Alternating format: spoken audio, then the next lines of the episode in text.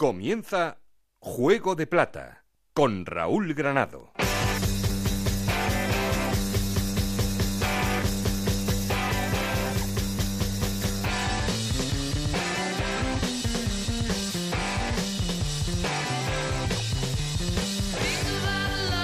¿Qué tal? Muy buenas, bienvenidos al capítulo 5 de Juego de Plata, el podcast de Onda Cero en el que os contamos todo lo que pasa en la Liga 1,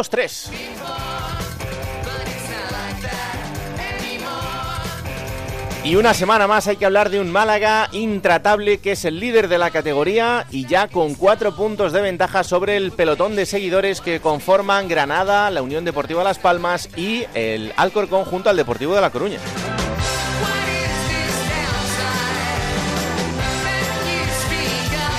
Una semana en la que ha llegado la primera derrota de la Unión Deportiva Las Palmas, caía 1-0 frente al Sporting de Gijón en el Molinón, o por ejemplo una semana en la que ha llegado la tercera victoria consecutiva para un equipo que tiene muchísimo mérito como es el Alcorcón, o otro que todavía no ha perdido como es el Albacete.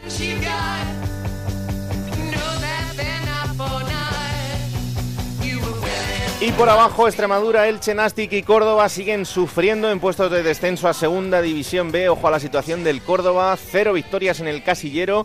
Y hay que hablar de la situación de varios entrenadores. El primero el de Sandoval, pero también el de Juan Antonio Anquela eh, como entrenador del Oviedo, porque el Oviedo caía este fin de semana, lo hacía 2-0 frente al Alcorcón.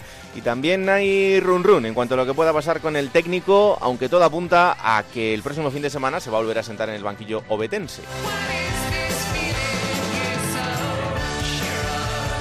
Hay muchas cosas de las que hablar y también tenemos que daros una grandísima noticia para todos los oyentes de este bendito programa. Luego os la contamos, pero ya sabéis que queremos seguir en contacto con vosotros y para eso tenemos un perfil de Twitter que es arroba juego de plata, un correo electrónico juego de plata arroba gmail.com. Aquí conmigo está el auténtico cerebro de este programa, Alberto Fernández, con Ana Rodríguez en la producción, con Nacho García los mandos técnicos. No estoy solo porque... Esto es Juego de Plata, el podcast de Onda Cero en el que te contamos todo lo que pasa en Segunda División.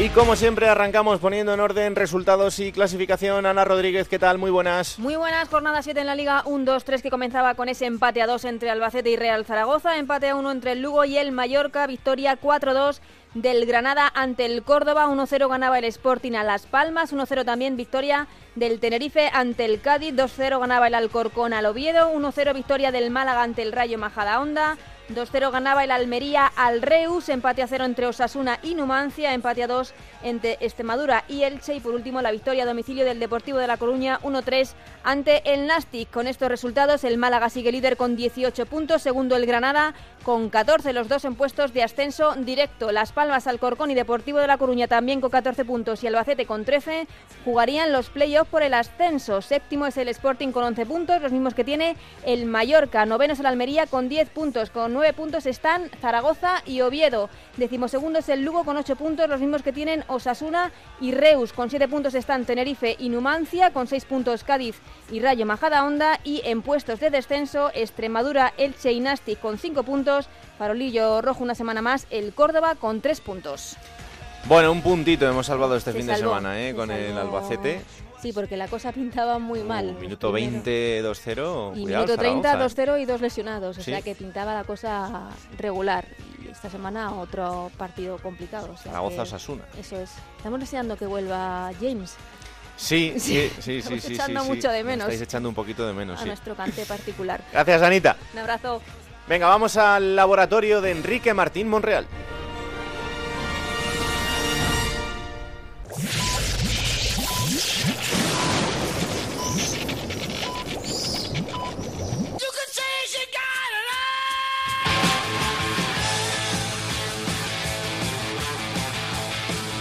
En Onda Cero, Juego de Plata con Raúl Granado.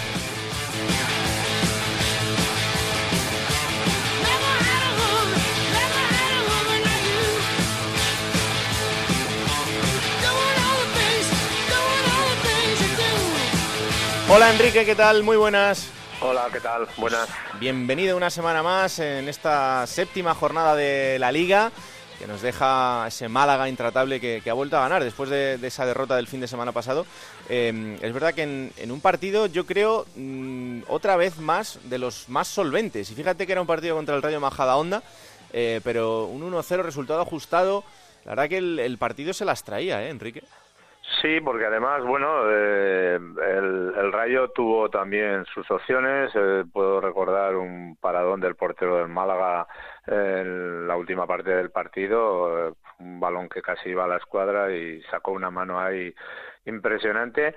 Y bueno, eh, el Málaga sigue su, su línea de, bueno, no hace muchos goles, eh, lleva nueve goles a favor y dos en contra, entonces los está rentabilizando muy bien, tipo también Alcorcón, ¿no? Que, lleva siete goles a favor y, y, dos en contra y, bueno, se ha colado ahí, lo mismo que, que Albacete, son dos de los eh, equipos que se han colado entre entre digamos los favoritos de momento están ahí y están yo creo que como bastante consistentes no mm. y, y, bueno luego pues como habéis comentado por, por el centro hay eh, el Sporting el Sporting estuve viendo ese partido directo y y bueno, eh, Las Palmas en el primer tiempo tuvo sus cosas y pudo haber hecho algo, pero luego el Sporting una vez que hizo el gol estuvo muy bien armado, en el segundo tiempo salió muy bien a, la contra, incluso dispuso de un penalti que paró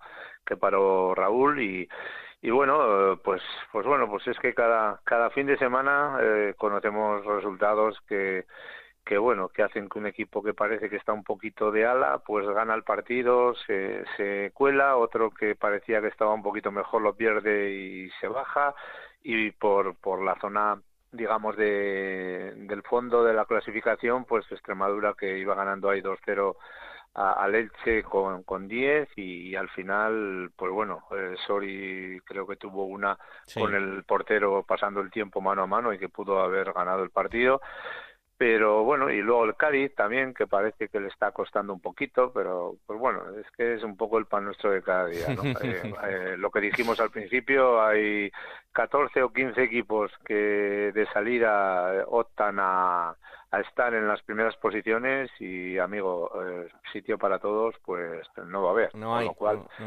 o vamos ampliando el hueco o, esto se nos hace complicado.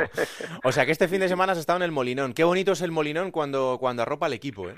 Buah, es, a mí es un estadio eh, que mira, desde siempre tenía, tuve la suerte que cuando jugué con los Asuna y la mayoría de las veces eh, hacía era un campo positivo para mí. Bueno, iba convencido de que hacía gol y hacía gol. Era uno de los campos que, que normalmente se me daba bien y disfrutaba mucho. Y luego, pues he ido también de entrenador, he ido a ver partidos y es, es tiene un aspecto impresionante. La, la, la hinchada del Sporting es, es, es maravillosa veintipico mil personas allá y Buah, tiene eh, huele a fútbol auténtico, mm. ¿sabes? Y la verdad que es muy bonito. a veces, cuando hablamos de, estos ambientes, decimos, joder, para el equipo rival es un marrón porque vas a un campo como esto, pero eh, para el jugador rival también es una motivación extra jugar en, estos campos antes de los partidos. Sí, sí, sí, es una motivación eh, extra y, y hay que competir y disfrutar dentro de lo que se pueda, ¿no? No, no puedes dejar pasar un un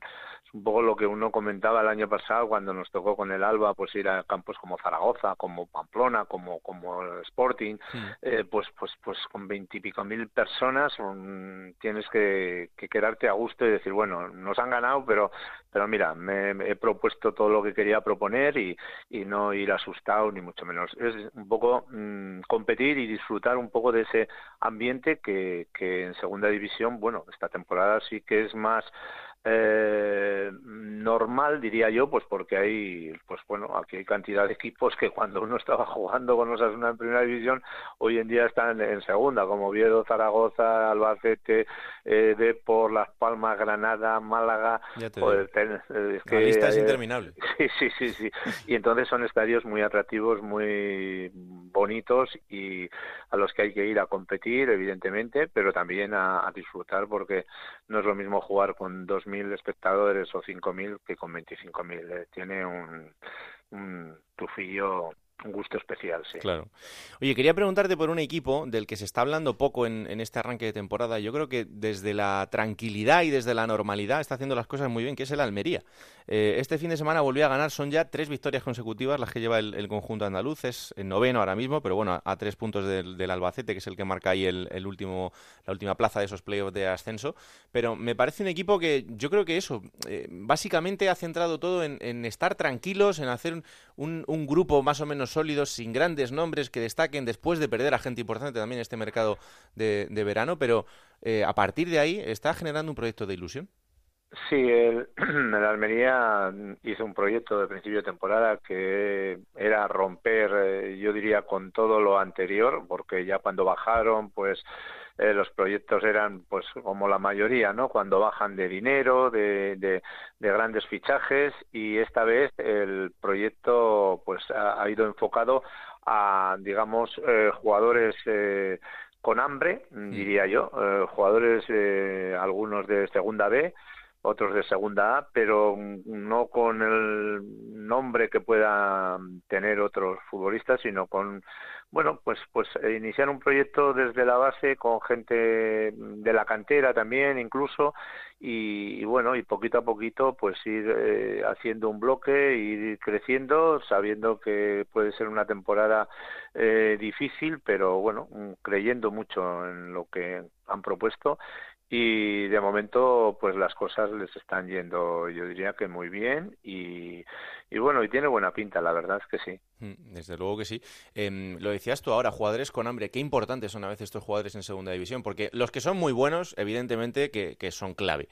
Pero el jugador con hambre el jugador que a lo mejor tiene un poquito menos de calidad pero que tiene las cosas muy claras desde el principio y que además no negocia con el esfuerzo yo creo que es igual de importante pues sí, es importante. Ese, el, poseer ese instinto de supervivencia eh, te hace ser, eh, mm, en algunos casos, mejor de lo que realmente eres, ¿no? Y, y luego pasa al revés. Jugadores que tienen un nivel, si no tienen ese puntito de competitividad, pues les hace ser más vulgares, ¿no? Entonces, eh, esa es la, la realidad. sí, y por eso la gente competitiva tiene cabida en cualquier equipo y, a la larga, bueno, pues eh, te dan te dan muchas cosas. Pero bueno, lo importante, eh, lo bonito sería compaginar gente de calidad, hacerla competitiva y gente competitiva, hacerla un poquito más de, calidad, ¿no? Hmm, claro, esa es eh, una ecuación que no fallaría, eso está claro.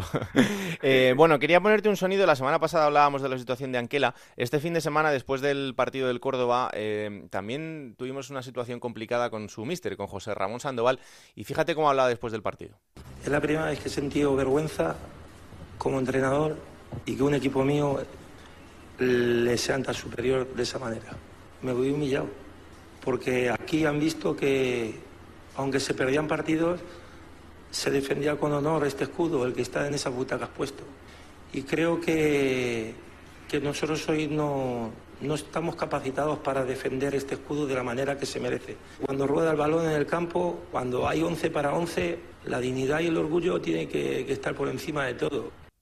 Enrique, es un mensaje muy duro. Eh, no sé qué crees que puede buscar un entrenador después del partido. Eh, eso sí, pensando en que esto acaba de terminar el partido, eh, todas, estás muy caliente, las revoluciones están a, todo lo que da el cuerpo. No sé, es un momento muy tenso. Sí, son momentos de entrenador en los que te sientes eh, a veces impotente, ¿no? Pues porque, mm, bueno, has visto en el campo quizás mm, pues eh, una serie de, de cosas que, que, no quieres, que no pensabas que tenías, pero que en ese momento han sucedido y, bueno y yo creo que sus palabras es un, son un poco producto de, de esa decepción pero pero bueno, yo creo que tampoco a veces, eh, bueno, pues hay que sacar las cosas de, contexto, sino que son palabras que, que producto, de, yo diría, de, en ese momento de la impotencia, ¿no? Porque entiendo que él piensa que, que tiene jugadores para, para hacer algo o bastante más de lo que por lo que dice propusieron y entonces pues pues bueno mm, ahí ahí va la su decepción. Pero pero bueno y también pues es una puede ser también o se puede interpretar como una manera de de bueno de sacarle al futbolista un poco eh, la mala uva y para ver si en el próximo partido son capaces de, de darle un, un par de pasitos o tres más a lo que ha sucedido en este último partido. ¿no? Claro, es que más allá de los puntos, que el, Córdoba tiene tres ahora mismo, es que le han metido 18 goles, claro, y esto con, con siete jornadas disputadas, la, sangría es importante. Sí, bueno, eh, por lo que veo es un equipo que sí, que efectivamente eh, en ese aspecto eh, está sufriendo mucho, porque luego en el aspecto de, de, goles a favor pues, creo que han metido nueve, ocho, ocho. nueve. Eh, entonces, eh, si vas contando los equipos en la pues hay 8 o 10 equipos que están en ese nivel. Sí, fíjate, el Málaga marca 9. Eh, el, si vemos el Alcorcón, por ejemplo, ha marcado 7 goles, uno menos que el Córdoba. Mm. Lo que ocurre es que le han metido 16 menos, ¿no? Ahí está un poco la diferencia, ¿no? Entonces, el aspecto el aspecto defensivo, pues parece que no acaban de cogerle el el, tranquillo y de ahí esa sangría que están padeciendo, ¿no? Y evidentemente, eh, pues cuando te hacen tantos goles, pues al final lo, lógico y lo normal es que estés por la parte por la parte de abajo, porque es difícil hacer que te hagan 18 goles y tú meter otros 18. Normalmente cuando te tapas la cabeza se te ve los pies y cuando te tapas los pies se te ve la cabeza, ¿no? Pero hay gente que, que, que como vemos con el Málaga y sobre todo también con el mismo Sporting también también lleva siete goles a favor y cuatro en contra. O sea ese equilibrio te hace estar eh, pues pues entre los ocho primeros efectivamente. Y si no pues eh, el otro el resultado ya sabes dónde te lleva al fondo de la, de la clasificación. Pues sí. Hola Alberto, ¿qué tal? Muy buenas. ¿Qué tal Raúl, Enrique? Muy buenas. Pues hola, muy buenas. Yo tenía una pregunta para Enrique. El otro día comentabas eh, que te gustaba el sistema de, Nacho González en el Zaragoza y que crees que poco a poco iba cogiendo su idea en el Deportivo de La Coruña. Yo esta jornada creo que ya he visto ratificado que Nacho tiene cogido el tranquillo a, a su equipo, ¿no? Y sobre todo la posición de Quique González que volvió a hacer doblete, Raúl, ya lo sabes, candidato a la plata, luego lo veremos, pero es un jugador que el año pasado en Osasuna creo que hizo cinco goles y ahora en, el Deportivo lleva seis eh, y cuatro en dos jornadas. Eh, le ha cambiado la posición Nacho respecto a cómo venía jugando eh, gran parte de las jornadas en Pamplona el año pasado y fíjate cómo cambia los jugadores Enrique de un equipo a otro, de un sistema a otro y de un entrenador a otro. Sí, bueno, y también tenemos un ejemplo con Mata en el Valladolid la temporada. Yo creo que la temporada anterior a, sus 30 o 30 y pico goles, creo que, me, que metió cuatro, ¿no? Sí, eso es. Y dices, ¿cómo puede ser? Pues, pues, pues estos son los goleadores, ¿no? Aquí Quique pues hizo cinco, cuatro, seis durante todo el año y ahora en esta racha, eh, bueno, pues a veces eh, eh, caes en un equipo con una serie de condiciones que te facilitan eh, el míster, no sé, hay veces que, que bueno, eh, que son momentos, ¿no? Eso que Quique, pues bueno, en Almería también metió un montón de goles, ha sido en Soria, yo creo también, en fin, ha, sido un goleador o un tipo que habitualmente ha hecho bastantes goles y aquí se quedó un poco, un poco corto para su, su línea, ¿no? Y ahora, pues, pues parece que, que efectivamente está, está acertando y lo que decíamos del equipo de Nacho, pues bueno, yo vi también el partido del Nasti y, y bueno, y, poco a poco va creciendo esa, esa idea, se va eh, imponiendo y, bueno, la verdad es que yo sigo pensando que el Depor pues va a ser uno de los equipos que, que al final pues va a estar también ahí arriba. Mm. Y luego otro caso que quería comentar, el de el Elche. Eh, has hablado antes de Soricaba, el delantero, que hizo los dos tantos, incluso pudo ganar el Elche en, Extremadura, pero no, consigue los tres puntos aún el equipo. Y eso que no está teniendo tantos malos resultados. Suele sacar los partidos adelante, pero muchos sacando un punto. ¿Eso cuánto llega a pesar, Enrique? ¿Cuándo es el límite de que no consigues ganar y ya te empieza a pesar?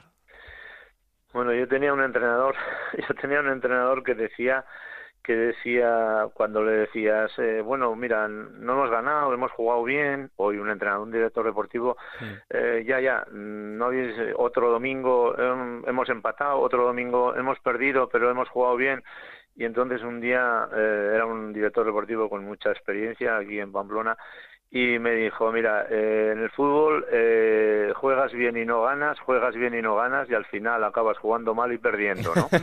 y dije, te lo compro. Y, y efectivamente, llega un momento en que, claro, ellos están insistiendo porque yo sigo también, eh, bueno, como a todos los equipos, y es un equipo que está compitiendo súper bien, es un equipo que trabaja a tope cada partido, que tiene sus opciones, que tiene ocasiones de gol. El día del Oviedo también pudo haber ganado el partido, el otro día lo mismo, antes con el 0-0 pudo hacer uno o dos goles eh, y le está costando. Entonces, eh, el, el, mantener esa consistencia mental mm, que le haga eh, soportar aún más el trayecto. En el momento que esa consistencia mental eh, empiece mm, pues a hacer aguas, pues a partir de ahí puede perder en cualquier momento, ¿no? Entonces, es importante esa consistencia mental para ver si le dan un día de estos la vuelta y consiguen tres puntos que romperán un poco esta dinámica, pero que de momento les hace ser un equipo compacto, serio, serio competitivo y,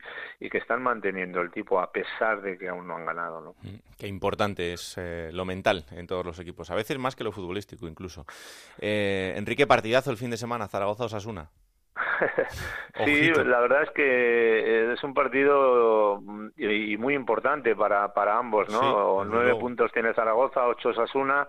Eh, es claro que queda mucho, pero tanto los aficionados de Zaragoza como Sasuna, pues al final cada lunes quieren quieren ver en la clasificación a sus equipos ahí arribita y bueno, eh, Sasuna con ocho puntos, pues pues eh, necesita ganar, necesita ganar para para dar un paso y poco a poco acceder ahí arriba. Y qué voy a decir del Zaragoza también, que bueno, de los últimos tres partidos ha sacado un punto y, bueno, pues pues es que todos los equipos tienen urgencias. hay 15 equipos que que el que se queda un poco descolgado ya se ve se ve apurado pero esto esto es muy largo y seguramente habrá eh, pues algunos equipos que en este momento estén disfrutando de un trayecto súper bueno y, y, se les haga el campeonato largo, ¿no? Aún queda mucho y por eso digo que mm, para mí lo más básico, como has comentado antes, es lo mental, el tener esa consistencia, el saber eh, sobrellevar el trayecto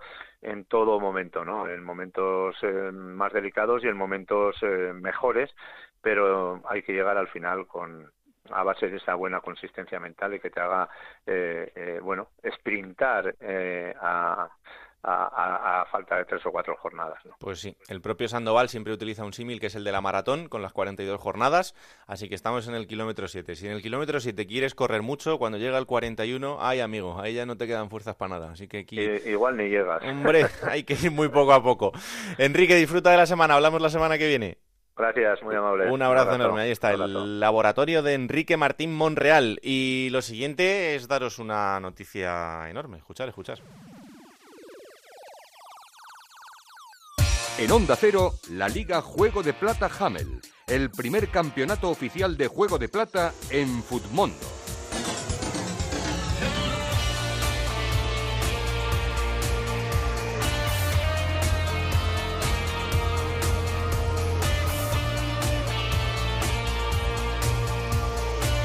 Y es que tenemos una noticia fantástica que anunciaros, ya lo habéis visto a través de nuestras redes sociales, pero también queríamos explicarlo hoy un poquito más, y es que, eh, bueno, Juego de Plata, la familia de Juego de Plata sigue creciendo y estamos encantados de recibir a Foodmondo, ya sabéis, esa plataforma de juego online en la que podéis competir y en la que hemos creado una competición de segunda división de la Liga 1-2-3, la Liga Juego de Plata Hummel, porque también eh, incorporamos a Hummel con nosotros y eh, vais a poder competir entre vosotros. Hay más de mil personas inscritas ya en la competición. A mí me parece absolutamente espectacular en, día y medio que lleva abierta em, esta competición. Y como os digo, ahí vais a poder competir cada semana. Tenéis que hacer vuestro equipo. Os van a dar 18 millones de euros para que podáis confeccionar ese equipo titular y a partir de ahí ir competiendo semana a semana. El ganador del mes, el ganador del mes tendrá como premio una camiseta de fútbol Hummel de los equipos que patrocinan en segunda división, que son muchos y además buenísimos, y el ganador final de la temporada pues va a recibir dos entradas, una entrada doble para el primer partido de la jornada de liga de la temporada que viene que el oyente quiera y además un pack de ropa Hummel valorado en 100 euros. Así que ya sabéis, os esperamos a todos, esto es cuestión de pasárselo muy bien, de divertirnos y aquí os iremos contando semana a semana pues quién va líder, quién ha hecho más puntos, qué jugador os ha dado más puntos esa semana, en fin, que os vamos a ir poniendo las cosas muy sencillitas para que lo pasemos muy bien. Joder, yo, yo- yo, mira, no lo sabía, me estoy ya metiendo en la Liga Hombre, de hay que- Mundo, hay que Juego de registrarse. Plata, claro, claro, yo me voy a hacer que ya mi equipo. porque- Descargarte la aplicación en el móvil para Android, para iPhone, está disponible en todas las plataformas, también a través de la web. Tenéis toda la información en el Twitter de Juego de Plata, también en el Twitter de Y Fútbol podemos ver todas las estadísticas, ¿no? ¿Cuáles son los jugadores que más puntos llevan? Ahí te enteras en un momento de qué bajas tiene cada equipo antes del partido, Sí, sí. las estadísticas durante los partidos, al final.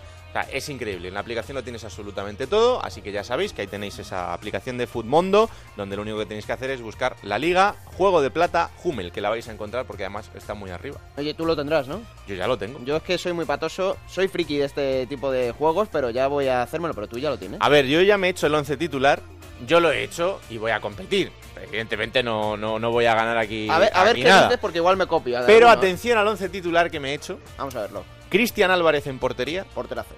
He hecho un 4-3-3 porque yo siempre he sido muy de Claro, ataque. o sea, se puede hacer el sistema Claro, claro, que tú puedes ¿no? hacer tu, Vale, vale, vale. tu esquema, tienes muchísimas opciones para elegir y tú eliges el que quieras. Yo he elegido un 4-3-3. Lateral derecho Robert Correa, lateral del Cádiz. Cádiz. Lateral izquierdo Carlos Clerc, de Osasuna. Centrales Alventosa, eh, ahora en el Nastic. Y Cala, en la Unión Deportiva Sí. Las Palmas. Centro del campo, me ha quedado muy malagueño. Ontiveros, Adrián González y Luis Milla. Uh, qué calidad hay ahí. Y los tres de arriba, Adrián Ramos, Rubén Castro y Álvaro Vázquez. Goles vas a tener seguro. Hombre, Goles Yo vas- creo que aquí hay equipazo. Sí, sí. Si 18 me respetan las lesiones, 18 millones y hay que meter cuatro suplentes, ¿eh?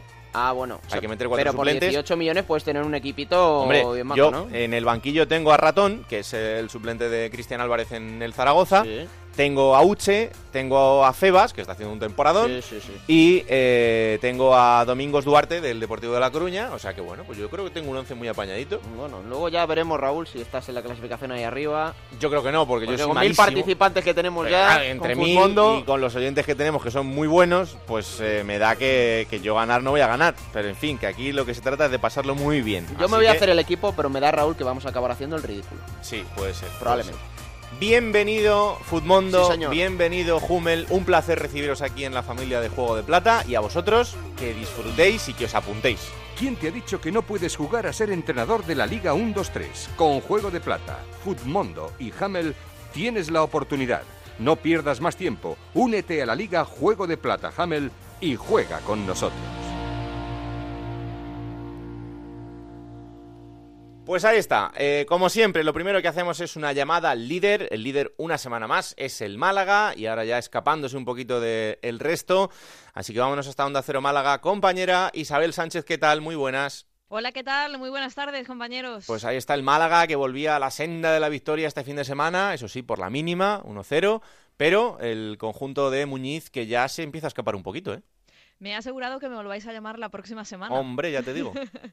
Cuatro puntos de, de distancia, ¿no? Suma 18 el Málaga de los 21 posibles y sobre todo es que sigue sin encajar gol en la Rosaleda. Es verdad que se ganó por la mínima y también es cierto, y vosotros conocéis muchísimo mejor que yo al Rayo Majadahonda, que pudo ¿eh? rascar algo de este encuentro del pasado domingo. Lo positivo, vamos a quedarnos de nuevo, gol de Harper. Lo logró en el minuto 10 y ahora vamos a hablar de cómo se logró ese gol. Se dice aquí del partido que lo mejor es pensar en sumar y olvidar, porque sí que pasó apuros el líder, sobre todo en la segunda parte, como decimos, con un rayo Majadahonda que estaba dispuesto a llevarse algo más que una derrota de ese estadio de Martiricos. Y lo positivo, pues que llegaba el encuentro con la baja de Cifu, que había sido el lateral derecho titular durante todos los encuentros, y le tocó suplirlo a un canterano, a un Iván Rodríguez, que se marchó y con buena nota, porque suyo fue el pase de gol que puso a Harper, al que conocemos ya como ese escocés con acento giroleño y que vamos a hablar muy mucho de este dorsal número 30 del Málaga. Otro dato positivo, la vuelta de Juanpi, ¿os acordáis de él, no? Sí, claro, por supuesto. Pues volvió a ser titular este pasado fin de semana y además es que se ha llegado a hablar muchísimo de este jugador en muchos momentos, no para bien y en más de una ocasión se ha pensado que su destino iba a estar fuera de Málaga. Finalmente se ha vuelto a unir al grupo y además ha vuelto a ser titular y dispuesto a mejorar. Además es que esa nota positiva es que esa banda era absolutamente inédita. Iván Rodríguez y Juanpi y todo funcionó y además es que por esa misma banda, como decíamos, pues llegó el gol ese 1-0, otro resultadito por la mínima, pero que sirve para hacer del Málaga un líder y cada vez un poquito más contundente, ¿no? Pues eh, desde luego que es un bloque muy sólido, pero ojito que este fin de semana hay que ir a Riazor, Isa. Aquí ya se está temiendo de ello y se ha hablado incluso en el vestuario, porque el propio Jan Harper, que resultó ser el jugador más valorado del encuentro, ya lo ha dicho. Dentro del vestuario se habla de Riazor, se habla del equipo y se habla también de una afición de un estadio que al final son de primera y que eso se nota. Veremos qué es lo que ocurre. pues la semana que viene hablamos sí o sí, ¿eh? Eso, eso, eso está hecho. Un abrazo enorme. Un abrazo para vosotros. Gracias, Isabel. Y una ciudad en la que en algún momento tenía que llegar, eh, porque ya quedan pocas donde no haya llegado la derrota, es eh, el equipo de la Unión Deportiva Las Palmas, que este fin de semana, como bien decíamos al principio, caía en el Molinón eh, frente al Sporting de Gijón por un gol a cero y ha llegado esa primera derrota, pero aún así el equipo ahora mismo es tercero, empatado a puntos con el Granada, con el Alcorcón y con el Deportivo de La Coruña. Compañero Jorge Peris, ¿qué tal? Muy buenas. Hola, buenas tardes. No sé cómo ha sentado esa primera derrota. Hombre, no ha sentado bien, ha sentado mal. En cualquier caso, ya firmaría, o ya hubiera firmado yo, y yo creo que también cuerpo técnico y, futbolista, estar en esta posición, ¿verdad? Eh, antes de comenzar la liga y a las alturas de temporada en la que nos encontramos. Ha sido un golpe de realidad, una cura de, humildad. Han bajado a la nube, de la nube la Unión Deportiva Las Palmas, como lo queramos ver en un partido que yo creo que mereció que mereció perder, lo digo porque están convencidos en el entorno amarillo que bueno, que no fueron inferiores al Sporting, que como mínimo un puntito se tenían que haber llegado a casa, pero un partido en el que del que todavía Raúl se pueden creo yo que sacar hasta conclusiones positivas que hacía tiempo que la Unión Deportiva, aún pasando por aquí, habiendo pasado buenos porteros, porque hay que reconocerlo, pero tiene un porterazo, como es Raúl Fernández, hacía muchísimos años, es que se me ha ido ahora de la cabeza el dato que un portero de Las Palmas, vas a firmar, pero es así, no paraba un penalti, hacía mucho tiempo que un partido que un, partido no acababa con un penalti detenido por un portero de Las Palmas y, bueno, se confirma que hay plantilla porque algún futbolista teóricamente titular no pudo estar, de la Bella lesionado, Cristian Rivera lesionado, Javi Castellano también con ese golpe en el, en el pulmón derecho lesionado, pero aún así, y antes que lo hablabas con Enrique Martín de la moral, Las Palmas sigue bien armada moralmente, ¿eh? a pesar de la derrota. Bueno, también, como decías, es una semana de recuperar efectivos. También eh, creo que puede recuperar a Araujo, Mantovani, en fin, que poco a poco eh, va a ir recuperando Manolo Jiménez a gente importante para el equipo. Pero es verdad que después del partido, Jorge, Manolo Jiménez no le vi hacer mucha autocrítica. Más bien todo lo contrario. A mí me sorprendió particularmente porque si algo nos gusta de este entrenador es lo que dice y cómo lo dice. Eh, es muy claro, no hemos tenido problemas con él, porque no, es para tener problemas con, con ningún entrenador, pero bueno, mm. siempre hay algún típico, ¿verdad?, de, algún, algún, problemilla, con alguna pregunta, con alguna forma de, de, plantear la cuestión, con alguna respuesta de él, pero a mí, a mí particularmente, ¿eh? me llamó la atención con la contundencia con la que dijo, es que no fuimos inferiores, no merecimos perder, hombre, te quedas con la sensación, eh, después de ver el partido, que de la Unión Deportiva Las Palmas fue inferior al Sport, y fue un partido además curioso, que se comentó en, en, Radio Estadio, que en la primera parte, cuando más mereció la Deportiva Las Palmas, por lo menos eso creo yo, encaja el gol y en la segunda parte, pues justamente fue al, fue al revés y al final acabó ese partido con, con, 1 a 0. Además, se confirma, eh, bueno, vamos a ver, de perogrullo, teniendo un tío como Rubén Castro, que, que, que has acertado con ese equipo y, metiendo también a Cala, por cierto, es evidente que si Las Palmas no, no marca,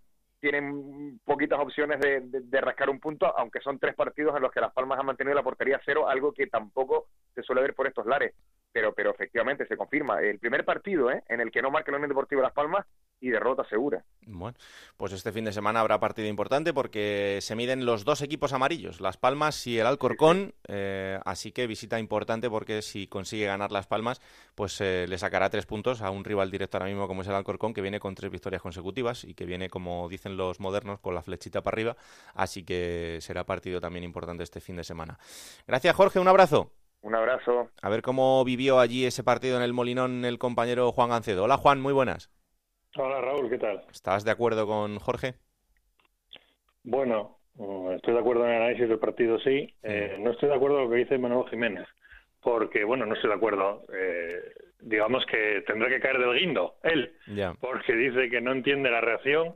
Claro, es que es la primera vez que pierde. Y Manolo Jiménez por lo menos aquí en Gijón, cada vez que ha perdido un partido siempre ha demostrado que tiene bastante mal perder. Y me remonto a la época en la que dirigía el Sevilla y Manolo Preciado estaba en el del Sporting, un partido muy caliente con Diego Capelli y Canella, no sé si os acordáis, que queda el Sporting con 10. Eso es. Y acaba jugando una hora en inferioridad y aún así gana el Sporting y llegó enfadadísimo a sala de prensa, se las tuvo sus más y sus menos como apreciado. Bueno, igual es casualidad, pero siempre que se ha enfrentado al Sporting... Sí, pero es verdad que sorprendió el otro día en, la sala de prensa, porque bueno, a ver, que, perder entra dentro de lo habitual en el juego. Es verdad que es la primera, la primera derrota, pero con un arranque muy bueno. Pero el otro día Las Palmas eh, quitando esos primeros minutos, yo creo que el resto del partido del Sporting vimos eh, un, Sporting que controló bastante la situación. Sí, hasta el gol sí. Eh, o sea, hasta el gol estuvo bien Las Palmas, hasta el gol del Sporting. En el momento que marca el Sporting, sí es verdad que tiene lo que le faltaba en otros partidos, que es que sabe gestionar esa ventaja y llega al descanso y luego en la segunda parte yo creo que el Sporting fue bastante superior a, Las Palmas, fue el que más ocasiones tuvo, tuvo la pelota a Las Palmas pero sin crear ningún tipo de peligro y ya te digo, sorprendió. Además, en sala de prensa, Manuel Jiménez se quejaba del ambiente del Molinón. Bueno, se quejaba, decía que influían mucho los árbitros. Que lo diga él, que entrenó al Sevilla tantos años, ¿eh? que hablemos del ambiente del Pijuán, de la Marinera. ¿eh? Yo recuerdo un partido allí donde un hat-trick de Bilic en primera división no le sirvió ni para puntuar, en un partido en el que hubo de todo. En fin, que yo creo que Pérez irá poco a poco dándose cuenta que Manuel Jiménez es muy buen tipo, no digo que no lo sea, incluso perdiendo, pero que se, se toman muy mal las, las derrotas. Y bueno, pues el Sporting yo creo que firmó en esa segunda parte los mejores 45 minutos de la temporada, que se dice pronto. Eso te iba a decir, Juan, porque la segunda parte del Sporting yo creo que ha sido lo mejor que ha hecho esta temporada de inicio y probablemente sea lo que quiere Baraja, ¿no? Me imagino. Sí, sí, sin duda. Fueron los mejores 45 minutos de la temporada y es a lo que se agarra ahora el Sportingismo, que por fin ha visto algo. Yo no sé si os acordáis que llevo semanas diciendo que el Sporting no se le ve nada, que no tiene churas de nada. Bueno, no es que haya sido tampoco un espectáculo eh, tremendo, pero por lo menos ha hecho 45 minutos buenos de fútbol y a eso es lo que hay que agarrarse, que por lo menos saben hacerlo, y además esta vez sí que fue ante un rival de entidad, aunque no brillara en, en el Molinón. Así que bueno, pues Baraja parece, no voy a decir que ha salvado un match ball porque no hubiera habido ningún debate sobre su continuidad pese a la derrota, pero sí es verdad que sobre todo el juego del equipo estaba empezando ya a desatar muchas críticas sobre él porque no es normal que el equipo juegue fuera de casa dos partidos seguidos y no tira puerta. Vamos a ver qué hace en el Wanda Metropolitano el lunes, hmm. porque vamos, como no tira puerta, el lío va a ser morrocotudo. ¿No? Será una semana larga frente al Rayo Majadonda, será el, próximo rival. Eh, un último detalle de este partido, fue un partido emocional eh, para Gijón y también para uno de sus jugadores, para Carlos Carmona, que a pesar de haber perdido a su padre 24 horas antes, decidió jugar este partido, quedarse allí, eh, brindarle el homenaje que se merecía a su padre y una vez que terminó el partido, ir hasta su mayor natal para reunirse con su familia. Y este era Carmona después del partido emocionado. Un día muy difícil para mí. Mi padre estaba orgulloso, lo que quería era que, que jugara siempre. Hoy estará contento por, por la victoria del equipo. Una lástima no, no poder haber dedicado el gol, pero bueno, seguro que estará orgulloso de mí. Solo tengo palabras de, agradecimiento al club, a todos los aficionados, a, a todo Gijón que, que, se han volcado, a todos mis compañeros y bueno, la verdad que, que soy afortunado del cariño que, que manda estos días pues eh, probablemente estará muy orgulloso. Y Juan, eh, Gijón se volcó con, con, su futbolista, otro futbolista también que ha calado muy bien en el equipo y en la ciudad. Sí, lleva muchos años en Gijón. Bueno, de hecho, con deciros que lo fichó Manolo Preciado antes de que fuera destituido. Fíjate los años que lleva en Gijón. Pero sorprendió un poco su decisión de jugar el partido. Bueno, sorprendió un poco entre comillas, porque él, el Sporting descansó la semana pasada el lunes y él el martes no se entrenó por, dijo el club, motivos personales, es decir, que había viajado ya a la isla, era una enfermedad larga la que estaba padeciendo el padre, digamos que eh, veía claro que el desenlace iba a ser inminente y había estado con él. De ahí que quizás pues la decisión de jugar pues sorprenda menos. Otra cosa es que sea una cosa inesperada, ¿no? Pero digamos que ya se veía venir, él ya había estado en, Palma a principios de semana y ya se habría despedido del padre y, y bueno, pues jugó, eh, estuvo bien, como siempre está Carmona, siempre es un 5, un 6 y lástima que fuera ese penalti, pues porque hubiera sido una bonita dedicatoria para, para él y para su padre y para su familia. Para que veáis que en el fútbol de élite la vida les trata como al resto en muchas de las cosas que no se pueden controlar. Gracias, Juan. Un abrazo enorme. Un abrazo a los dos. Vamos hasta Coruña porque el Deportivo de La Coruña conseguía la victoria este fin de semana, lo hacía 1-3 frente al Nastic y eh, encadena dos eh, victorias consecutivas que después de la última derrota frente al Alcorcón pues le hacen otra vez estar en esos puestos de, privilegio. Compañero en Coruña, Alberto Gómez, ¿qué tal? Muy buenas. Hola, ¿qué tal? Muy buenas. Pues eh, yo creo que sigue rodando el equipo, ¿no? A pesar de esa derrota frente al Alcorcón, que fue un pequeño bache, pero parece que el equipo va bien. Sí, vamos a ver, Raúl. El equipo el día de Alcorcón mostró la peor cara que se puede mostrar y como le pasó en el primer descenso en su día con el famoso Alcorconazo también, con Oltra, pues en Alcorcón dio esa cara que pretendían no volver a repetir. Es cierto que se pone perdiendo el otro día con ese golazo de Tete e incluso Uche si fuera un poco solidario, estuviera certero, pudo haber puesto el 2 a 0, pero el Deportivo empezó a cocinar el partido y en una jugada que tuvo un montón de toques, acabó anotando Quique González, que ahora mismo es sin duda alguna el hombre de moda aquí en A Coruña. Recordemos, ya lleva seis goles en siete jornadas, pero solamente habiendo jugado cinco partidos porque estuvo dos lesionado y ya se está hablando maravillas de este fichaje por el que apostó Carmelo del Pozo, pagando la cláusula a Osasuna, 1.800.000 euros, 1.750.000 euros, y bueno, luego pues ya el resto del equipo, date cuenta que la Cruz, es cierto, pues la lesión de Cartavia, estamos pendientes de ese resultado, pero en una plantilla con 24, lo decía el otro día Nacho González, quedarse fuera de la convocatoria, entrar en ella, pues hay una delgada línea roja y eso pues contribuye a que ahora mismo los jugadores estén enchufados y con esa efectividad que demostraron el otro en Tarragona, pues esperando ya la visita del Málaga el próximo domingo. Eh, que va a ser el partido de la jornada, porque hay que recibir al líder en Riazor, Alberto, es eh, partidazo. ¿eh? Partidazo, partidazo todavía con andamios, porque ayer el Deportivo anunciaba que ahora son 755 los socios socias, pues que tendrán que ser reubicados, pero bueno, vamos a ver, se le tiene ganas además este partido, recordemos que enfrente está un Málaga en el que entrena Muñiz, al que Carmelo del Pozo quiso traer para aquí, pero bueno, ya sabemos, Muñiz esperó en primera división y si no esperó al Málaga y ahí encontró su sitio, ahora con Nacho González en el banquillo del, Deportivo. Y Raúl, yo se lo decía el otro día a José Ramón de la Morena, acabado el partido contra el Granada, mm, aquello del miedo escénico de Valdano, porque hemos recibido dos visitantes en Riazor, el Sporting y el Granada, y yo no sé si los rivales tienen o miedo escénico o vienen al fallo escénico o a lo mejor pues Muñiz con su estilo pone el autobús escénico. Vamos a ver porque el partido promete, pero luego creo que no se va a repetir el 3 a 2 de la temporada pasada con dos equipos que entonces peleaban por no hundirse más en la clasificación. ¿Qué te parece? Pues eh, vamos a ver, yo creo que dos equipos muy renovados en muchos aspectos y que juegan muy bien al fútbol, así que ojalá que veamos un partidazo. Pero en fin, lo contaremos la semana que viene. Gracias, Alberto. Hasta luego. Un abrazo enorme. Eh, qué bien está el Albacete. Qué arranque de temporada. Sí, sí, sí. Lo, lo, decíamos con Enrique. Un equipo que con Ramis, bueno, pues parece que ha encontrado esa clave para saber competir, ¿no? un conjunto del de Albacete que el año pasado cometió muchos errores al principio de temporada, que parece que ha aprendido de eso, manteniendo buena parte del bloque y los fichajes que han llegado, Raúl, es que son unos jugones. Tener en el centro del campo a Febas, tener a Eugeni, arriba ha fichado a gente con, con experiencia como Ortuño.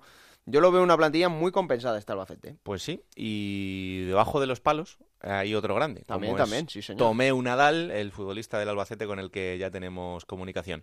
Hola Tomeu, ¿qué tal? Muy buenas. Hola, buenas. Bueno, pues la verdad es que no ha podido empezar mejor para vosotros la liga, ¿eh?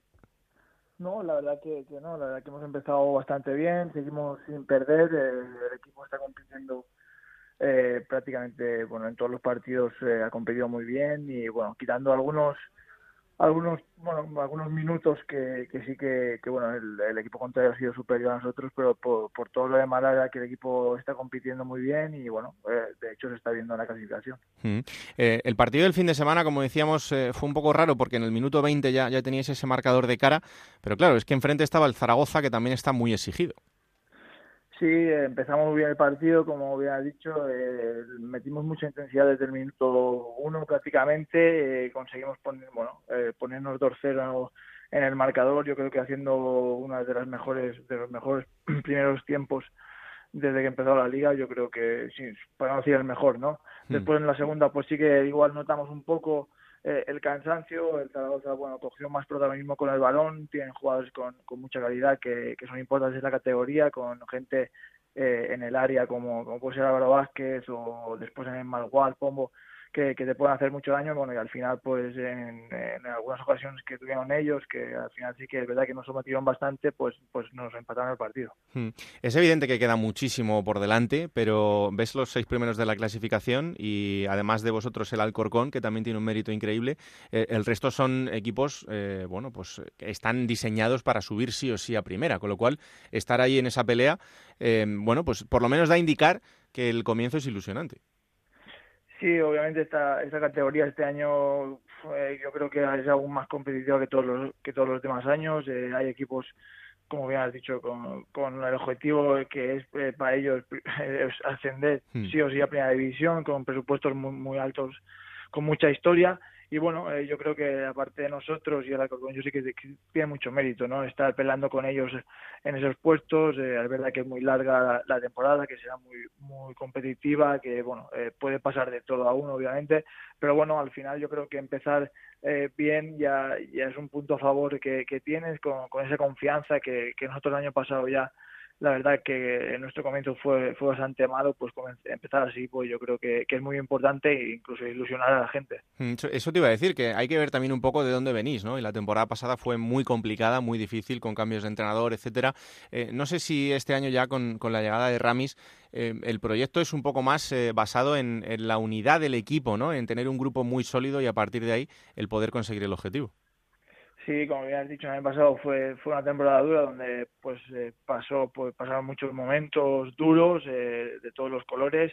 Y bueno este año yo creo que hubo hay bueno ha habido un buen, trabajo de, la dirección deportiva que es que bueno eh, encontrar un entrenador pronto diseñar un equipo que los fichajes lleguen pronto también para poder pues acoplarnos, que, se, que los fichajes nuevos pues entren en el vestuario, que eso al final es, lo más complicado, ¿no?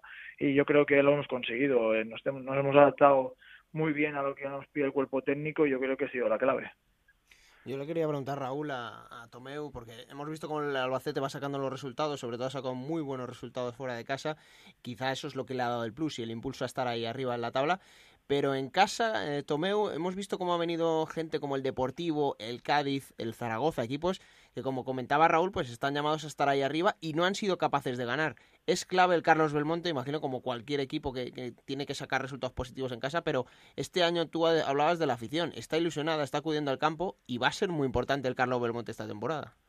Sí, yo creo, obviamente, yo en esta categoría eh, eh, tu campo yo creo que es muy, muy importante, ¿no? Que tengas una afición detrás que te apoye en todos los momentos, y para mí es fundamental, ¿no? Y ya hemos visto que este año, pues, eh, la gente se ha ilusionado, se está ilusionando aún más, y bueno, yo creo que, es fundamental que nos siga apoyando, ¿no? Como había dicho, han venido grandes equipos a casa que no han conseguido ganarnos, ¿no? Incluso en muchas fases de partidos hemos sido superiores nosotros.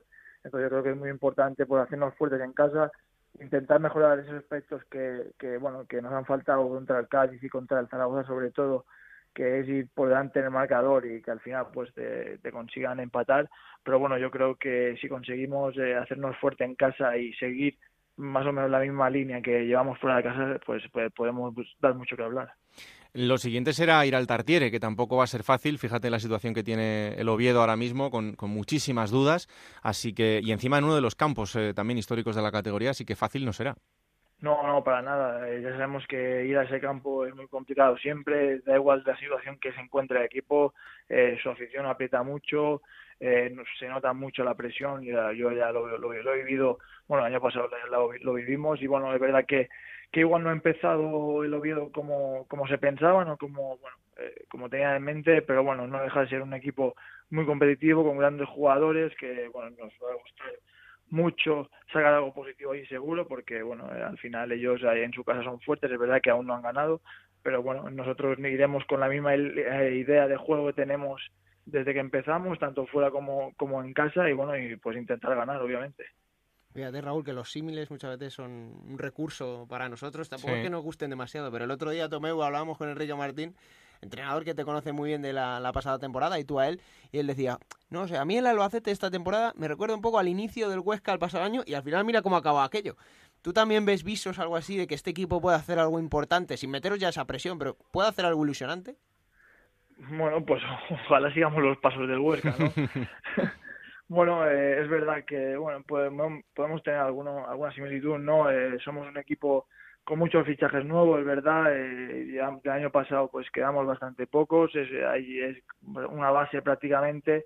Pero bueno, eh, hay gente con, con mucha ilusión, eh, creo que hay un vestuario muy bueno, muy sano, que para mí creo que es fundamental y, bueno, empezar así siempre siempre es positivo y, y, ayuda pues para seguir mejorando, ¿no? Y bueno, ojalá, digo, ojalá pues sigamos los pasos del Huesca, ¿no? Y, por lo menos eh, faltando cinco jornadas, pues pues estemos estemos peleando en playoff. Pero bueno, ya te digo, eh, es verdad que que nosotros, bueno, igual no tenemos esa presión que, que tienen otros otros clubes, como puede ser el Depor, el, el Málaga que han descendido que han descendido este año, pero bueno, eh, yo creo que lo más importante es conseguir los 50 puntos y a partir de ahí, pues, pues ver dónde estamos e intentar pelear, obviamente, por, por jugar playoff. ¿Y tú cómo estás? Porque este fin de semana te quedabas fuera con esas molestias. No sé si para el fin de semana ya estás listo. ¿Cómo te ves?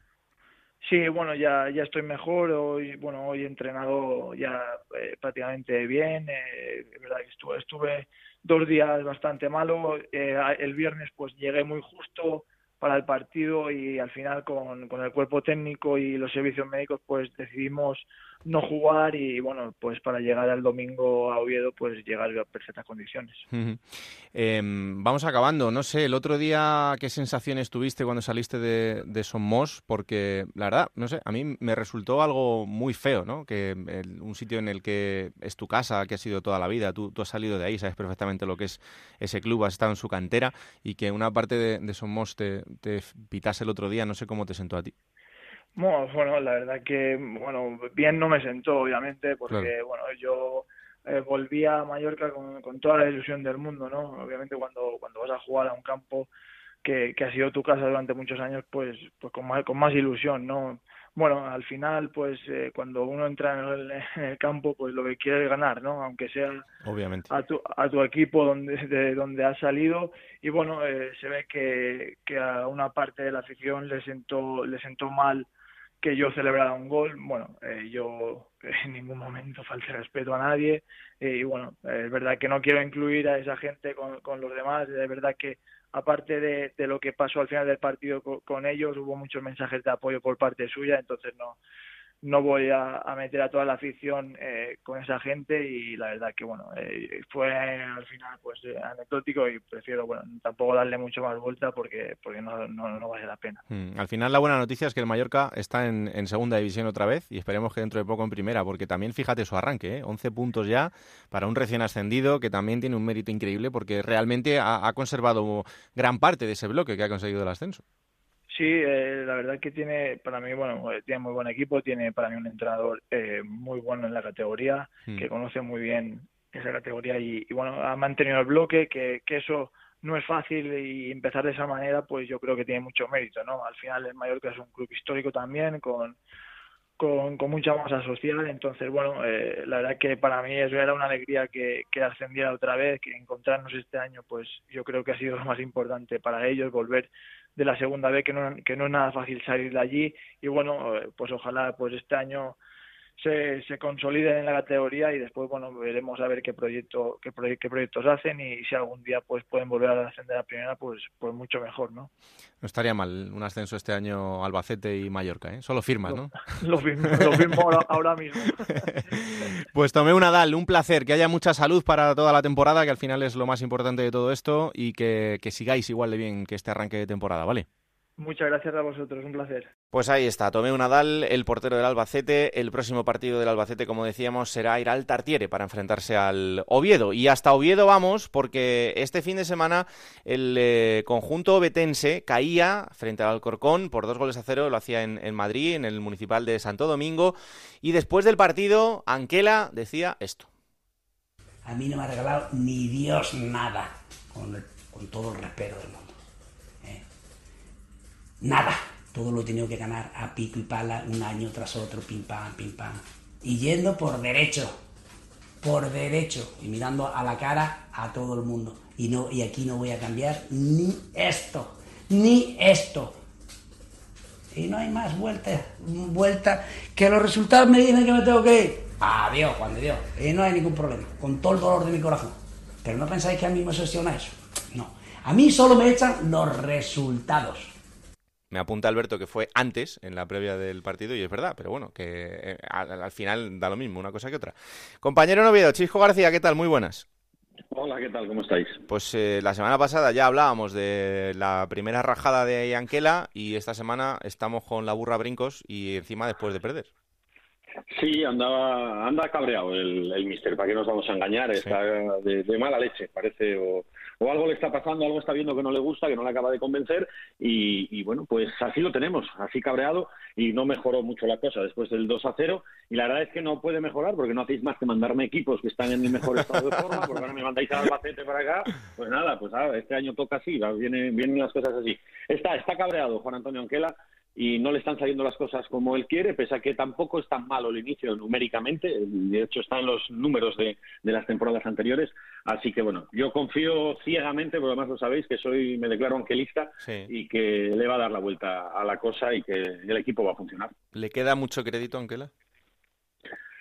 Yo quiero pensar que sí, yo creo que sí, y además sobre todo porque el Real Oviedo cuando afrontó la renovación de Anquela lo hizo en el pleno convencimiento de que necesitaba darle continuidad a su proyecto, que no podían estar todos los años cambiando, le han dejado además participar yo creo bastante más en la confección de la plantilla y eso se tiene que acabar notando y me parecería un poco locura agotar el crédito de, un hombre como Juan Antonio Anquela en siete jornadas. Hmm. Bueno, pues vamos a desearle suerte, pero como bien dice Chisco, el próximo partido fácil, fácil no es, pero es en casa, que eso eh, siempre es un seguro de vida contando con el Tartiere de, tu lado. Hay, eh, que decir que el, el Oviedo el otro día tampoco es que tuviera buena suerte. Eh, es verdad que el Alcorcón fue mejor en muchas fases del partido, pero la falta de Juan Muñoz, que es un golazo, mm. para mí no era falta la que pita en la frontal del área y hay un gol, eh, que, una jugada que acaba en gol para el Oviedo que el árbitro pita que ha salido de línea a fondo y para mí tampoco sale. Entonces, bueno, ahí fíjate lo que hubiera podido cambiar el partido, ¿no? Pero es verdad que eh, el Alcorcón cuando las tuvo las metió el Oviedo, ¿no? Pequeños detalles que al final van definiendo los partidos y bueno, pues eh, el, el Oviedo ahora mismo es el que marca la mitad de la tabla, es decimoprimero primero con nueve puntos y tiempo tiene para arreglar esta situación. Gracias, Chisco. Un abrazo, chao. Por cierto, el mejor inicio del Alcorcón en segunda división. ¿eh? No, no, es increíble. Es que son en los últimos seis partidos no han encajado goles, cero. Han metido dos goles. Le han metido dos goles y de esos, de esos seis partidos que no han encajado, cinco han sido victorias. O sea que eh, con un Juan Muñoz que para mí está siendo la revelación de este equipo, con mm. Cristóbal Parralo que dándole normalidad está haciendo las cosas muy bien. Has visto, Velázquez, como solo había que darle normalidad. Claro. si es que tampoco era tan difícil. Otro entrenador que lo está pasando mal, ya lo hablábamos antes con Enrique Martín, es Sandoval, el técnico del Córdoba. Onda Cero en Córdoba, Antonio David Jiménez, ¿qué tal? Muy buenas. Hola, buenas. Pues el Córdoba que es colista, que esta semana caía 4-2 contra el Granada, además en un equipo, en un partido dando una imagen muy, muy mala, eh, con ese sonido que nos dejaba Sandoval después del partido. Eh, se lo preguntaba ahora a Chisco en cuanto al crédito de Anquela, ¿cuánto crédito le queda a Sandoval en Córdoba, Antonio? Te diría que un 1%. Te diría que un 1% va a depender del resultado del partido frente a la Almería. ¿Por qué tiene ese 1%? Porque el eh, Consejo de Administración ha perdido toda la fe en el técnico madrileño y también porque no hay sintonía con los jugadores. Un Córdoba que, como bien dice, se cayó 4-2 ante el Granada y ese resultado hace que ahora mismo sea el peor equipo con estadísticas defensivas de Europa, del fútbol profesional, tanto en ligas de primera como de segunda. Son los Frosisone de Italia y el Presto más o menos eh, se acercan a los números que tiene que tiene el conjunto blanquiverde y sin duda el, próximo sábado se va a vivir un plebiscito en el Arcángel en el partido frente a la Almería con un matiz importante, es decir, la afición, eh, un núcleo importante de la afición está con Sandoval los jugadores no, el Consejo tampoco, así que se espera un sábado movidito en el Arcángel. Pues a ver, vamos a preguntarle a Javier Serrano, que es el vicepresidente de la Peña Sangre Blanca y Verde, a ver qué sentir hay entre la afición del Córdoba. Javier, ¿qué tal? Muy buenas. Muy buenas. Encantados de recibirte aquí en Juego de Plata, eh, aunque sea en este mal momento para, para el equipo. Eh, ¿Qué sensaciones tenéis entre la afición? Hombre, pues las sensaciones no, no son del todo buenas. Eh, creo que, que ya llevamos un, ya del año pasado de todo lo que pasó, eh, la salvación in extremis eh, y luego el verano movido que hemos tenido, pues eh, yo creo que, que estamos viviendo una época mala para el Córdoba. Mm, es que al final, claro, cuando tienes un verano tan convulso en el que pasan tantas cosas, eh, llega Francisco, luego se va Francisco, vuelve Sandoval, jugadores que no puedes inscribir, jugadores que se van, al final todo es consecuencia de esto, ¿no? Claro, es un cúmulo de situaciones. Eh, todo empieza con el tema famoso del límite salarial, eh, como tú has dicho, eh, Francisco viene, luego se va, vuelve Sandoval, cuando mucha gente se pregunta por qué no valía antes Sandoval y ahora sí. Muchos jugadores, pues, como sabemos, fichajes de sub-23, una puesta en escena, la, liga, pues, hay un poco a contracorriente porque prácticamente la pretemporada no ha servido de nada y luego, pues, ves que la misma defensa que te salvó la temporada pasada no está funcionando y muchas cosas que, no llegas a entender ni a comprender. Hmm. Eh, como decía Antonio, ahora, mm, ¿percibes o percibís que la afición está con, con el técnico, con Sandoval?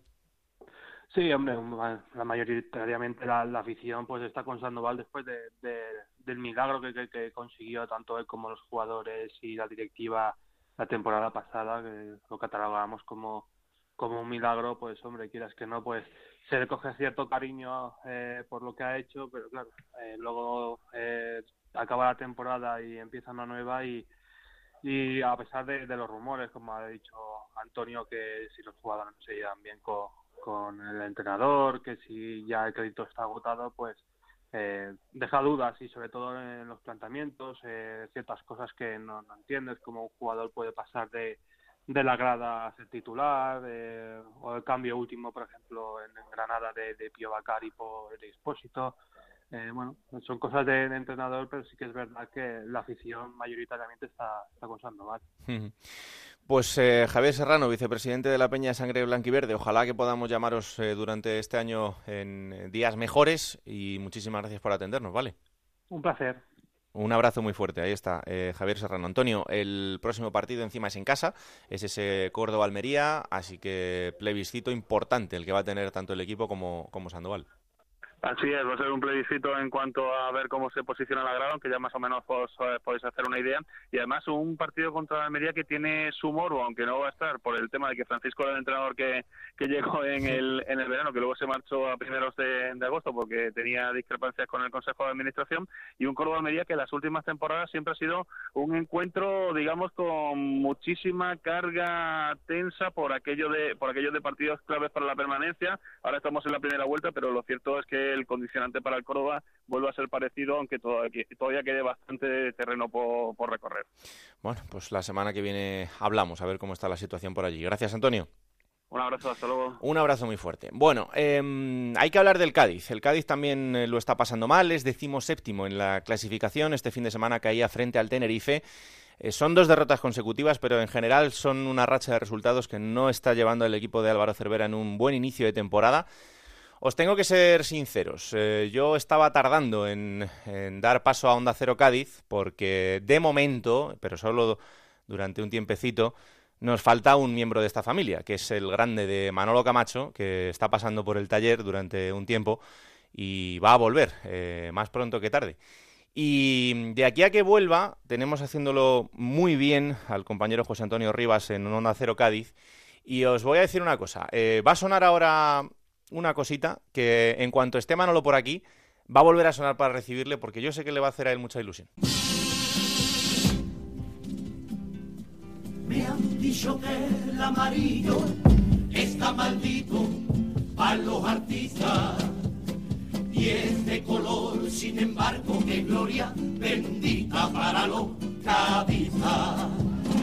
Que aunque reciben a cambio todo un calvario, de decepciones. De amarillo se pintan la cara, amarillo son sus corazones. Han dado su vida y su garganta, siguiendo donde haga falta al Cádiz de sus amores.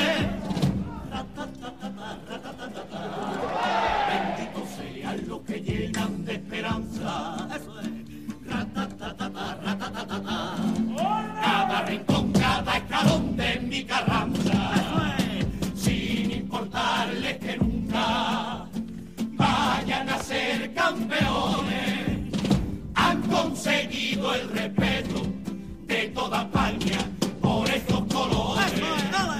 Por eso viva mi Cádiz, vivan los cadistas, vivan sus cojones. Ole. Ahí estamos. Compañero José Antonio Rivas, ¿qué tal? Muy buenas.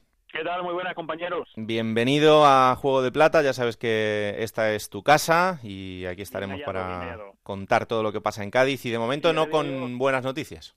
No, ya te digo yo eh, que a Manolo le va a hacer ilusión y le va a encantar porque todo lo que sea carnaval nos encanta ¿eh? y nos, nos alegra eh, nos alegra más que la situación actual del Cádiz, que como estabais comentando, pues no es nada buena, no ha empezado la temporada como se esperaba, la situación institucional tampoco es que ayude demasiado, pero lo cierto es que el Cádiz no gana desde la primera jornada de liga y esta serie de resultados malos pues lo ha llevado a estar demasiado cerca del descenso, peligrosamente cerca y bueno, pues a esperar que estos dos partidos contra rivales también de la zona baja de momento pues sirvan para que el equipo amarillo pueda remontar un poquito el vuelo. Mm, eh, ¿Cómo está la cosa con Cervera? ¿De momento confianza en el técnico? Yo creo que se ha ganado el crédito en estas dos temporadas y un poquito, ¿no? Que fue la del ascenso de segunda vez, tiene crédito, pero es verdad que, bueno, que su sistema de juego, su forma de encarar los partidos, pues es muy resultadista, ¿no? Entonces, en el momento en el que los resultados no acompañan, pues tiene poco a donde agarrarse. Otros entrenadores, ¿no? Que apuestan por un juego más vistoso y demás, pues todo el mundo dice, bueno, el equipo ha perdido, pero ha jugado bien, ha tenido ocasiones, eh, nos ha gustado cómo ha jugado. En este caso, Cervera no tiene eso, ¿no? Entonces, pues tiene que depender un poquito de los resultados. También es cierto que el Cádiz no está teniendo nada de buena suerte con las lesiones. Por ejemplo, Garrido lleva lesionado desde la temporada pasada, desde el final de la temporada pasada. Eh, el último partido entró por primera vez en una convocatoria y luego, pues parece que hay un maleficio con los centrales. Primero, eh, la confección de la plantilla no fue del todo buena porque solo había tres en, en la plantilla, en el plantel, se lesionó observando en Copa del Rey en Tenerife de larga duración, esas, esas fracturas en el pómulo, y el otro día se lesionó Marcos Mauro. Ha venido Sergio Sánchez, que es el último en llegar. En el día de ayer se retiraba del entrenamiento por, por precaución con algunas molestias y es duda también para el próximo partido, con lo cual ahora mismo solo que que es eh, seguro para el partido frente al Nastic y vamos a ver si llega Sergio Sánchez o si Cervera se tiene que inventar algo, algo como lo que improvisó el otro día en Tenerife o a ver, a ver si tira del filial o a ver lo que hacemos porque hay un maleficio con los centrales. Está claro que a perro flaco todos son pulgas. Pues el próximo partido del Cádiz será recibir al Nastic, partido absolutamente trascendental para los dos, pero eh, sobre todo para el Nastic, que ahora mismo ocupa la vigésimo primera posición en la tabla. José Antonio, un placer enorme, ¿eh? un abrazo muy fuerte. Igualmente, un abrazo. Lo siguiente, plata o plomo. Plata o plomo. Soy el fuego que arde Todo tuyo. Yo creo, Raúl, que este fin de semana ha sido una jornada de defensas desastre. O sea, parece que estábamos en la, en la jornada 1 en vez de a las alturas que estamos ya. Un desastre la defensa del Córdoba, un desastre la defensa del Nastic de Tarragona y un, un desastre la defensa del Extremadura que es verdad que mm, no lució tan mal como las otras dos, que encajaron tres goles, pero eh, el 2-0 que tenía de renta lo tiró por la borda con dos acciones muy mal defendidas. Así que el, plomo de este fin de semana va a ir para Juan Sabas y esa defensa muy mal organizada del Extremadura que podía haber conseguido otra victoria muy importante y la dejó escapar por errores casi te diría que groseros. ¿Y la plata? La plata, mira, lo tenía dudando entre Juan Muñoz, que es para mí, lo he dicho, la revelación de este Alcorcón, hizo un golazo de falta, pero efectivamente hay que dársela a Quique González, que lleva cuatro goles en dos partidos que han supuesto dos victorias muy importantes para el Deportivo de La Coruña, está en un gran estado de forma y para mí ha sido el mejor del fin de semana.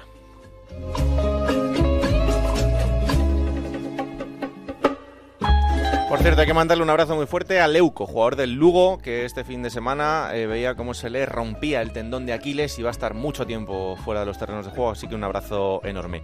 Lo siguiente es que cojamos la máquina del tiempo, esa que tiene Pablo Llanos, para hablar de los momentos míticos de los equipos de la categoría. Esta semana ha elegido el Deportivo de La Coruña y el Centenariazo.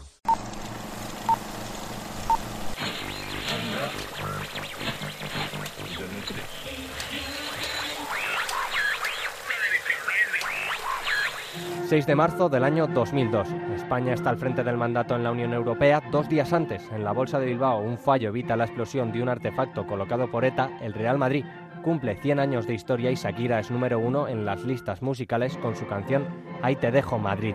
Y es que en la capital española hoy se celebra uno de los eventos deportivos del año. El Real Madrid se mide al Deportivo de La Coruña en la final de la Copa del Rey.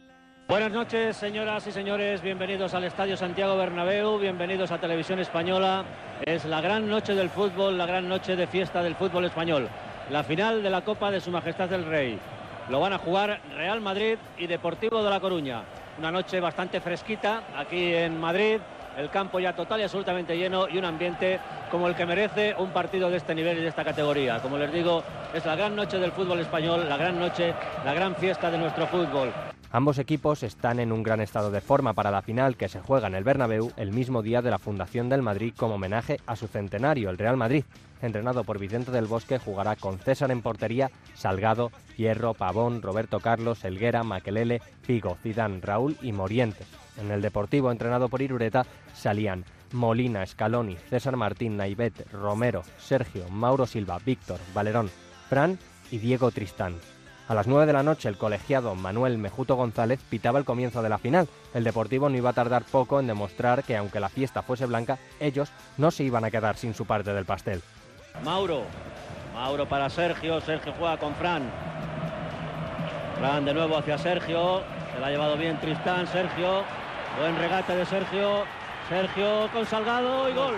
Ha marcado Sergio para el Deportivo. Ha marcado Sergio para el Deportivo a los cinco minutos. Qué jugada de Sergio. Primero en las paredes con Tristán y Valerón y finalmente rapidísimo como se plantó ante César. El guion del partido se acababa de escribir. El Depor resistiría las acometidas del Madrid en busca de darle la vuelta al partido en su fiesta, mientras que los coruñeses se defendían y en medio de esa defensa aparecía un jugador único, Valerón. Ha ido Valerón de Elguera, ahora intenta ir con el Salgado. Ha cortado hierro, Víctor. Posición correcta y ha marcado el segundo Tristán.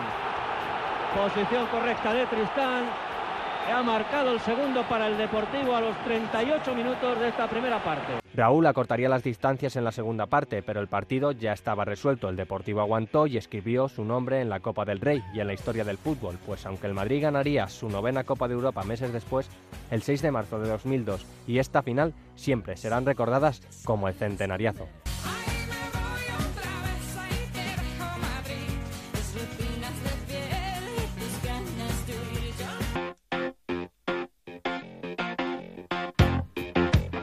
Vamos al test de Gonzalo Palafox esta semana. Luis Hernández, jugador del Málaga. El test de Gonzalo Palafox.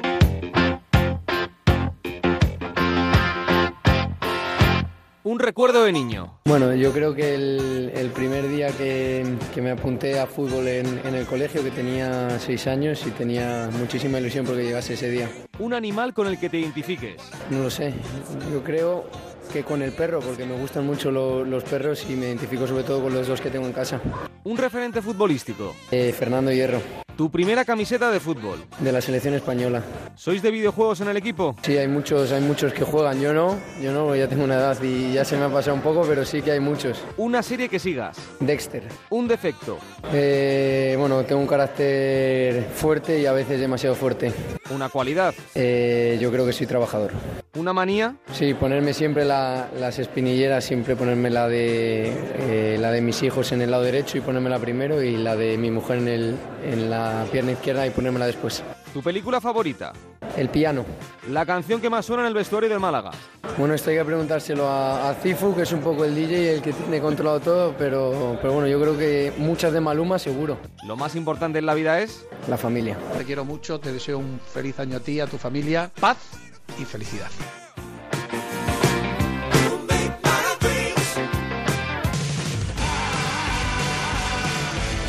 Vamos con la próxima jornada, Alberto, que será la octava. No podía faltar Roberto. Empieza este sábado con cuatro encuentros a las 4 de la tarde. Mallorca-Tenerife, a las 6 el Numancia-Extremadura, a las 8 Córdoba-Almería y a las 8 y media duelo de equipos amarillos. Las Palmas contra el Alcorcón. Para el domingo, a las 12 del mediodía, Reus-Granada, a las 4 Real Oviedo-Albacete, a las 6 dos encuentros, ese partidazo en Riazor Deportivo-Málaga y el Elche-Lugo, a las 8 de la tarde el Cádiz-Nastic y para el lunes, Raúl, dos partidos. A las 8 el Rayo Majadahonda Real Sporting y a las 9 cerrará la jornada el Real Zaragoza-Osasuna. Bueno, pues vamos a hablar de Segunda División B. Ya sabéis que cada semana os vamos presentando a los artistas de en la categoría de bronce del fútbol español. Hay un líder, que es el líder del grupo 1, que es la Ponferradina, que todavía no ha perdido y que además es el líder de los cuatro grupos que más puntos lleva, con 16. Y uno de los eh, artistas de este equipo para que se consiga este dato es su portero, Gianfranco Gazzaniga, con el que tenemos comunicación. Hola Gianfranco, ¿qué tal? Muy buenas. Buenas tardes. Bueno, no se puede empezar mejor la liga, ¿no? No, no, la, la verdad que el equipo está haciendo un comienzo espléndido, ¿no? Así que esperemos seguir con, con la buena racha y seguir sumando puntos todos los domingos. ¿Y dónde está el secreto de este arranque de temporada? Uf, en la gana que, que tenía que tenía el equipo de empezar, ¿no? En pretemporada ya se veía que era un equipo súper súper ambicioso y que el primer partido ya lo queríamos queríamos ir a, a destrozar al rival, ¿no? No a destrozarlo a mal, ¿no? Pero Sí. hacerle todos los goles que, que pudiéramos y, y nada, y se está dando los resultados, se está dando que vamos metiendo goles y nos encajan poco, así que creo que, que la, la clave es que manteniendo la, la portería a cero siempre vamos a tener ocasiones porque tenemos gente muy buena arriba. Mm, Es que eh, muchas veces en, eh, cuando hablamos de la segunda división hablamos de la máxima igualdad por los equipos que hay, pero en la segunda B también esta temporada eh, hay equipos de un potencial increíble. Vosotros en vuestro grupo tenéis equipos históricos y luego filiales tan importantes como el del Real Madrid o el del Atlético de Madrid. O sea que la, la igualdad esta temporada yo creo que va a ser una de las normas habituales. Sí, sí, en segunda vez la igualdad es máxima en todos los grupos, ¿no? Estuve en el grupo cuarto seis años, ahora en este grupo y, y veo que la segunda vez es una, una categoría muy muy complicada porque cualquier rival te puede te puede hacer daño, ¿no? Así que es una una categoría muy muy competitiva, hay rivales sí que tienen eh, como más presión por ascender o por agradar a la gente como el Real Mm. Madrid, los filiales y tal y la otra gente más humilde que está siempre peleando y son también los que a veces se llevan algo, ¿no? Así que siempre, siempre tenés que estar con los dientes bien apretados porque no sabes qué te puede salir. Y luego, eh, yo creo que esto también es una idea que vamos desterrando poco a poco, de que en, en segunda B no se puede jugar bien al fútbol. Es verdad que todavía quedan equipos que entienden el fútbol a lo mejor de una manera en la que ya no es tan habitual, un fútbol más defensivo, más aguerrido, pero, pero es verdad que también hay equipos que tienen una propuesta futbolística muy interesante. Sí, sí, lo- los que están llamados a estar arriba son siempre, ¿no? Los, los que quieren, los que quieren jugar, los filiales también eh, quieren, quieren sacar bien el balón, quieren tratarlo bien y, y bueno, son más o menos los, los equipos que, que son los que juegan más al fútbol, ¿no? Después ahí depende también el campo de uno, de otro, el fútbol cambia, así que no, no se puede tampoco jugar siempre el fútbol y, y tienes que tener otras armas aparte de tocar bien el balón. Está claro. Eh, veía un once de la jornada de este fin de semana y, y en la portería había un tal Gianfranco Gazzaniga. Eso significa que estás haciendo las cosas bien.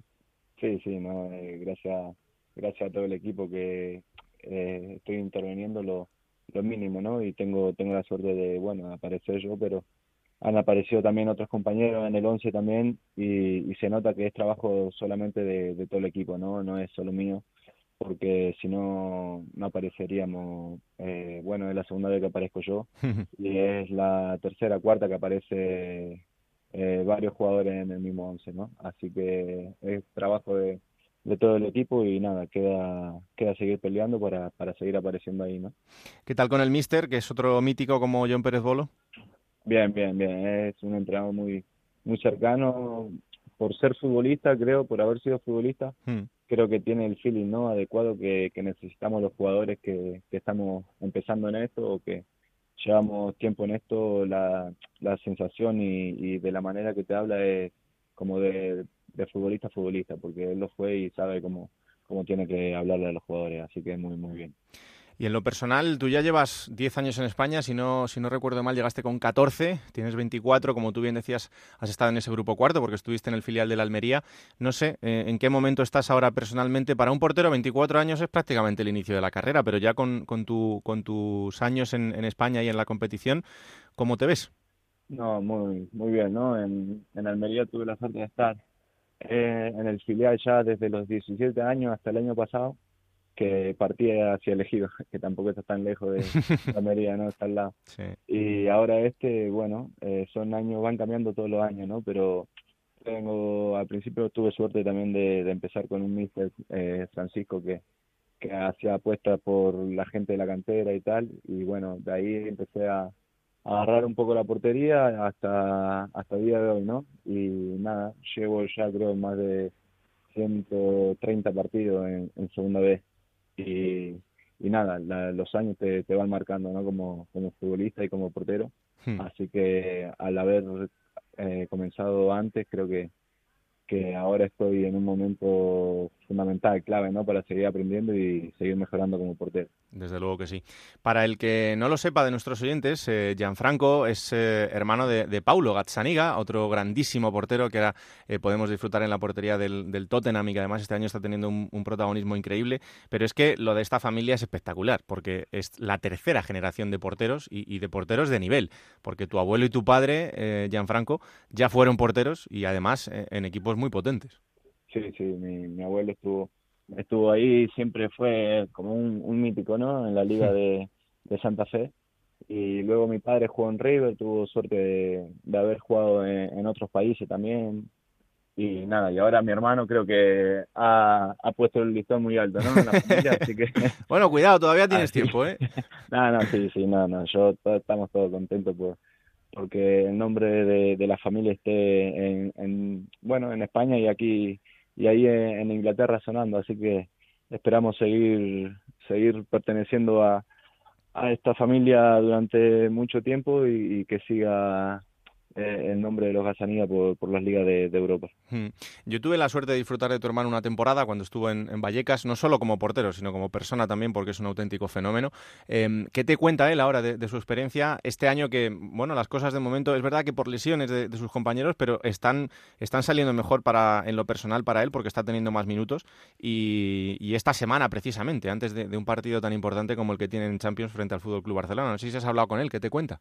Sí, sí, no, con mi hermano tenemos un grupo de mis hermanos, eh, él y mi, mi hermana, y hablamos cada, cada, cada día, ¿no? Así que eh, antes de los partidos le, le deseamos suerte, nos deseamos suerte también cada uno en, en el trabajo, y nada, y él sabe que, que estuvo entrenando muy bien y, y que la, la suerte y, y, y lo que le tenía que pasar ya, ya le está pasando, ¿no? Porque él, yo no, no conozco a persona más entregada al fútbol que, que él, ¿no? Así que los frutos le han pasado de una semana a otra, ¿no? Y en una semana ha tenido que disputar varios partidos y lo ha hecho excepcional, que ha salido también. Hace la última vez que jugó también fue figura, ahora estuvo también casi por, por ser figura de- de- del partido y bueno, ahora vamos a ver si, si le toca el miércoles hacer una, una espléndida actu- actuación como, como lo que está haciendo. Ojalá que sí. Y imagino también que con, con la selección en mente, ¿no? Porque fíjate que es una posición que ha sido muy discutida después de eh, no solo este mundial, sino en los últimos campeonatos. Y, y ¿por qué no? No puede ser una opción Paulo, ¿no? Sí, sí, no, eh, pero él sabe, sabe que es muy, muy complicado, ¿no? Él hace dos semanas eh, no estaba ni, ni citado a veces eh, con su equipo. Hmm. Ahora no, no está pensando en, en la selección como posible, ¿no? Porque tiene que hacer las cosas muy bien, porque hay compañeros también en, en su puesto que, que lo, lo, lo están haciendo también muy bien. Y nada, yo creo que el tiempo lo, lo irá diciendo, que él sigue entrenando como, como es siempre y, y poco a poco el rumbo se le va se le va a ir acercando cada vez más a la selección, eso eso lo tengo muy claro. Él y, y todo el mundo, ¿no? Que, que estamos con él, creo que, que sabemos que mi hermano va, va a, a sonar siempre para, para la selección argentina. Pues sería una grandísima noticia, claro que sí. Sí, pues eh, Gianfranco Bazzaniga, que estaré con un ojito pendiente ahí a la, a la Ponce cada fin de semana, eh, ya sabiendo que, que te tengo por ahí. Que ha sido un placer eh, charlar estos minutos contigo. Que haya mucha salud durante toda la temporada, que eso es lo más importante, y muchísima suerte, ¿vale? Muchas gracias, muchas gracias. Pues ahí está, otro de los protagonistas de esta división de bronce del fútbol español de la segunda B. Alberto, hasta aquí este quinto programa de la segunda temporada de Juego de Plata. Y en el próximo ya tendremos eh, terminadas ocho jornadas. ¿eh? Recuerda- recordamos que para la próxima semana ya nos metemos de lleno con Futmundo, con todo lo que haya pasado en esa pedazo de jornada que tiene tres o cuatro partidos muy interesantes y, en fin, todo lo que siga ocurriendo en segunda división. Esto no para, señores. Hasta aquí este capítulo de Juego de Plata que, como siempre, estará disponible a partir de las 5 de la tarde del martes en onda es para que lo compartáis, lo disfrutéis y, sobre todo, le digáis a todo el mundo que existe este programa que hacemos con tanto cariño. Que la radio os acompañe. Chao.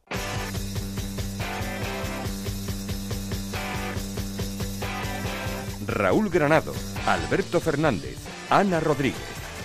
Juego de Plata.